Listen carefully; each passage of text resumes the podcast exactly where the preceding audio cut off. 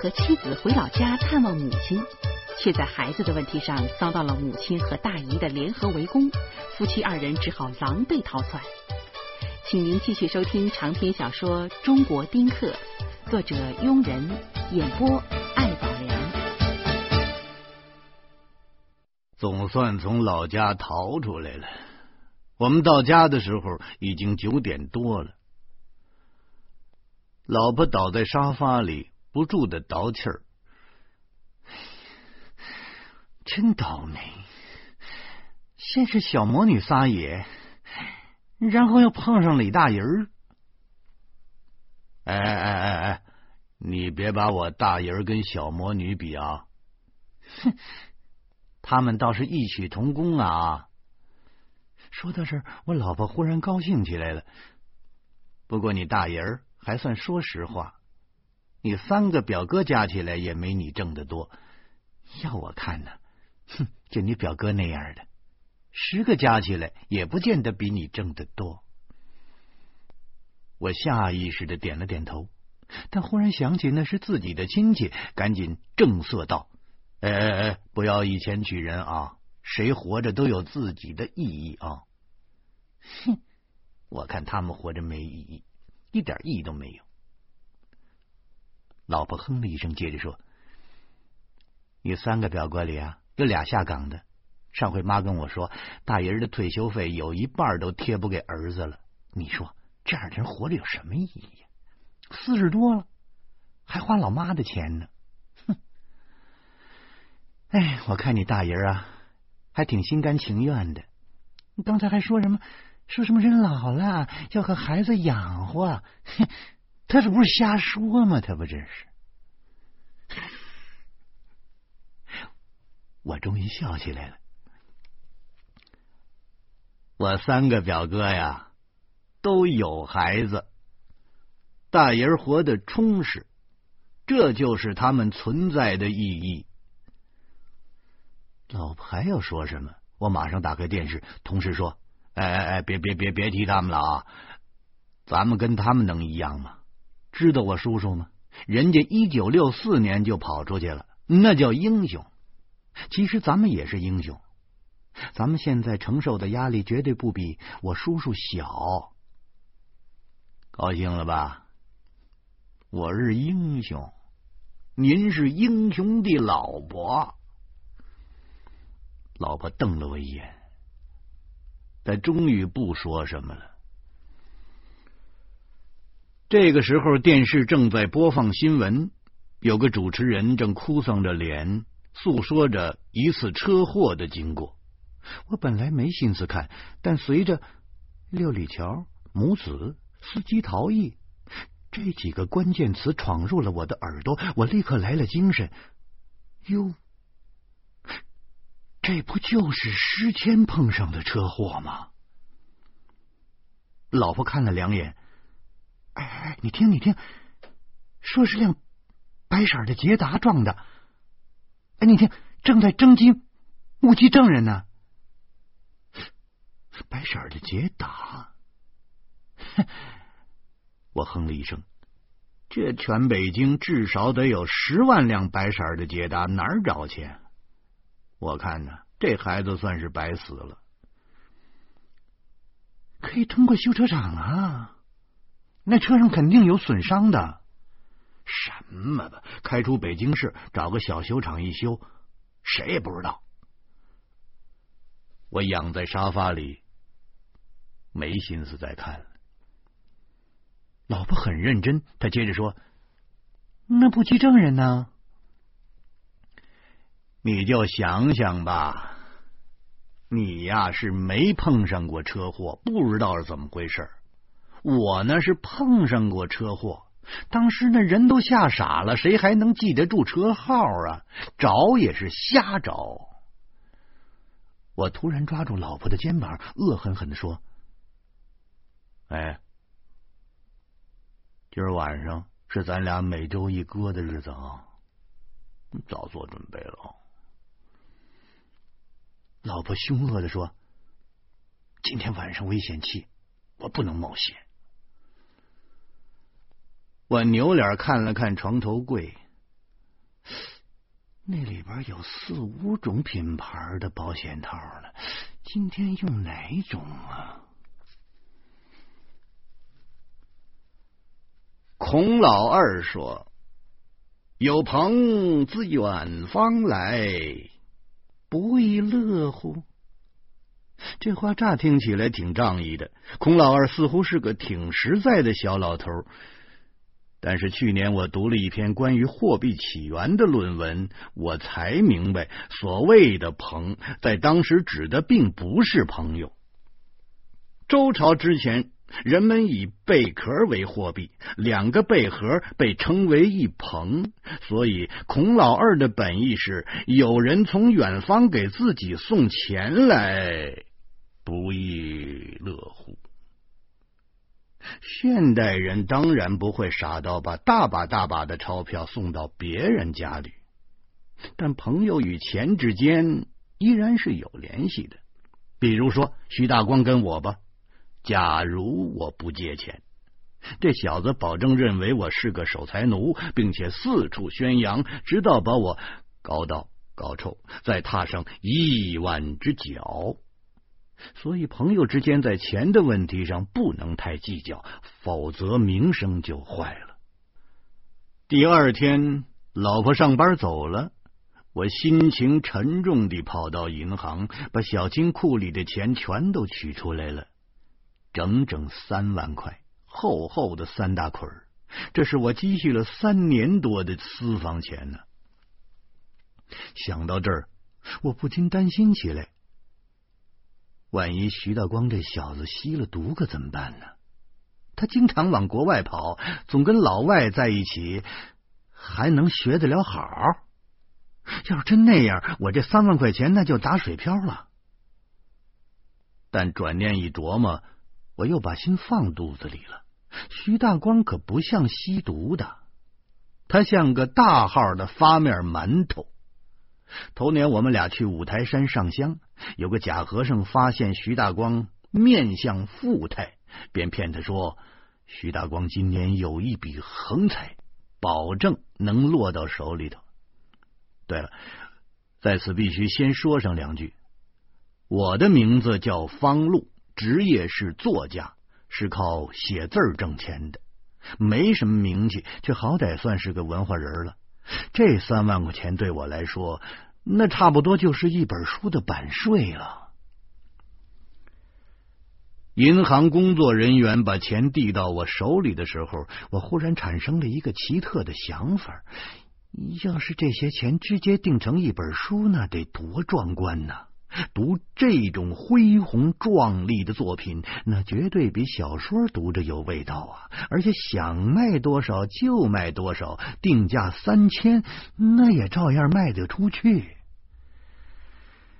如今写书早就实行版税制了，但是文化人永远是清贫的，谁让咱没有别的本事呢？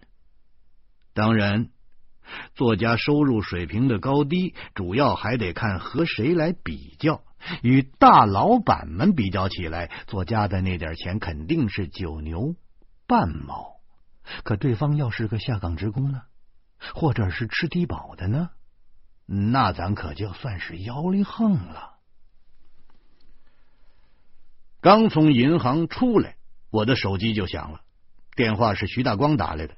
看来这小子早就在埋伏在我们家附近了，没准就在马路对面的某个角落里猫着呢。我悲痛的告诉他说：“货已经准备好了。”徐大光在电话里感慨的说：“哎呦，朋友，朋友，咱们可真是朋友。”说着，他就把电话挂了。十分钟后，在胡同里绕了几圈的徐大光出现在视野里。他仍然是一副高级白领的派头，皮鞋锃亮，小脸跟镜子似的，一根杂毛都看不见，连鼻子眼里都是光溜溜的。徐大光远远的走过来，张开双臂，他操着铜钟般的洪亮声音说：“方大作家，我昨天刚从洛杉矶飞回来。”美国那叫穷，连顿炸酱面都吃不上。由于这个家伙声如牛吼，不少路人看猴似的盯着我们俩，那眼珠子都快出血了。我脸上发烧，浑身刺痒，恼羞成怒的小声说：“去你大爷的！什么时候去洛杉矶了？”徐大光干笑着说：“哎，我上半年去的，这就是做给人看的，作秀，你懂不懂？你瞧瞧。”在他们眼里，咱俩有多高大？我看了看表，九点半了，还没吃早点呢。我说：“下回啊，你你你你自己嚷嚷吧，你可别把我捎上。我可不当傻帽。哎，我借给你三万块钱，你得请我吃顿早点了吧？”行啊，您说，咱们到全聚德吃早点去，一人一只鸭子，一百六十八一只，鸭子全是潮白河养大的，百分之百的正宗北京天鸭。徐大光的声音依然很大，不少走道的都开始啐唾沫了。我有点急了，我说你你有完没完？你大爷的！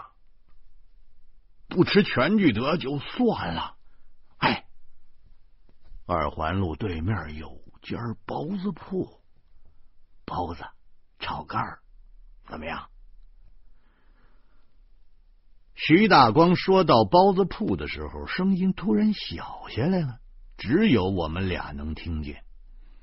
赶紧走，赶紧走，赶紧走！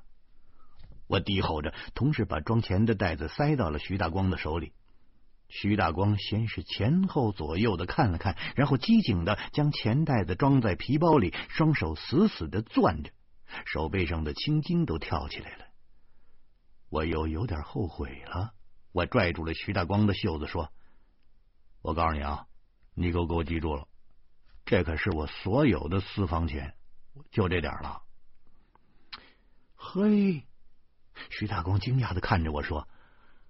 你小子不会是对我不放心，是不是？废话，我能放心吗？我生怕他以为我开玩笑，我使劲的点着头。徐大光指着自己的胸脯，满腔的义愤：“我徐大光有本事，有本事我就坑外国人去啊，那才叫能耐呢！”你说，坑朋友的人那能算是人吗？你放心，一个月之内弄好了，半个月之内我连本带息全还给你。我觉得这小子是憋着大买卖呢，可是三万块钱连塞牙缝都不够啊！我说。您就是揽到个项目，这三万块钱够干嘛的呀？徐大光的脸色立刻灰暗下来，他说：“先吃，先吃啊，边吃边说。”哎，我说，到底是不是你们家孩子的事儿啊？我追问着，我蒙你呀！我就不是人，连我闺女都不是人，绝对就是我们家孩子的事儿。我跟你说，我现在就是手头没现金了，我拿你的钱应急使。徐大光停顿了一下，神秘的说：“另外，我再告诉你一件事，这事儿你千万别说出去。半个月之内，兄弟要有大动作。”等事儿办成了，哥们儿就移民加拿大了。到时候咱就是亚美利亚州的人了。就您这三万块钱，那算什么啊？在加拿大刷俩盘子，那就出来了。咱先去加拿大，等风声过去就拐一弯，再把林娜和宝宝全都给办出去。风声过去。听他这话，我觉得不对劲儿啊！这小子像是要叛国投敌。徐大光爽朗的笑起来，颇有些气魄的说：“ 哼，我这张嘴你还不知道吗？说软，说软。”我哼了一声，不再说话了。我知道，由于在外企工作要经常出国，徐大光的护照是免签的。说走就能走。俗话说：“望山跑死马。”在北京这样荒凉开阔的大城市，这句话就格外的贴切。包子铺和银行虽然只隔着一条二环路，但是这条路是上下四车道，特别宽，走过去还需要穿越一座巨大的立交桥，外加一条护城河。现在护城河上游正在修城门呢，河里全都是恶臭的泥汤子，如一个硕大的茅坑。我和徐大光足足走了五分钟，才来到护城河的河边。如今正是初秋的时节，阳光西下，天空也追随着阳光的走向，自东向西，由雪白的惨白色过渡到清爽的蔚蓝色。站在桥上，可以望见远方的西山，而青黄色河水衬托下的城市，就如一个做工低劣的盆景，怎么看都像是假的。我和徐大光不约而同的揉了揉肚子，在辽阔的空间中，人是最容易饿的。我们两个人同时加快了脚步。河那边是立交桥，桥面就是二环主路，桥下是人行道、非机动车道和护城河桥。由于是上午，桥上的行人和车辆都不多，偶尔出现几个，还是行色匆匆。忽然，徐大光晃了晃脑袋，然后又晃了晃。我觉着好玩，就说：“头上长虱子了。”出人意料的是，徐大光没有反驳，反而指着前方说：“哎，哎，你看，那孙子干什么呢？”我顺着徐大光手指的方向望，只见一个衣着肮脏的中年人站在二环路的草坪上，他身旁立着个塑料袋子，他的手半举在空中，似乎在向主路上的汽车瞄准儿。这家伙的身子一晃一晃的，好像在路上搜寻着什么。更让人奇怪的是，那个塑料袋了，上半截是透明的，下半截却是黑色的，看起来还异常的沉重。我瞅着徐大光说：“这干嘛呢？”我怎么知道？由于我们俩走得很快，没几步就快转到这个中年人的身后了。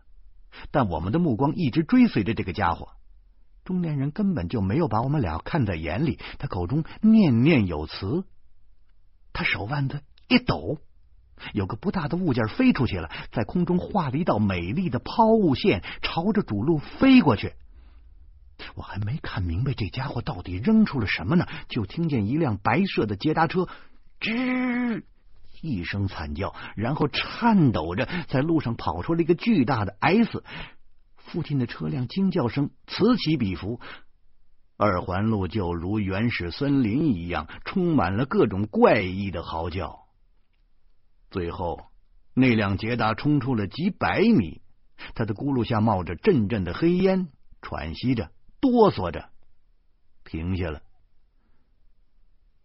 我明显感觉到徐大光整个人也哆嗦了一下，他低声说：“石头，石头，那孙子扔石头呢。”徐大光倒也老实，他拉着我就向另一个方向跑。我想看个究竟，死活不动地方。徐大光耗子似的吱吱直叫，自己先跑出了几步，然后拼命的向我招手。这个时候，捷达车的司机已经下来了。他站在几百米外，先是拍了拍车窗，然后就茫然的四下张望。他当然看不见扔石头的中年人。那个草坪的位置在桥下，非常的隐蔽。司机巡视良久，毫无收获的他只得向天空望，似乎是老天爷在跟自己过不去。这个时候。扔石头的那位老哥就跟没事人似的，他从容的把手伸进了塑料袋，又拿出了块石头。这家伙又掂量了几下，然后竟换了一块顺手的。又一辆白色的捷达开过来了，我预感到不好。徐大光也感觉出来了，他跑上来抓我，我一把就将徐大光给推开了，腿上一使劲儿，人。就跟弹簧一样冲出去了。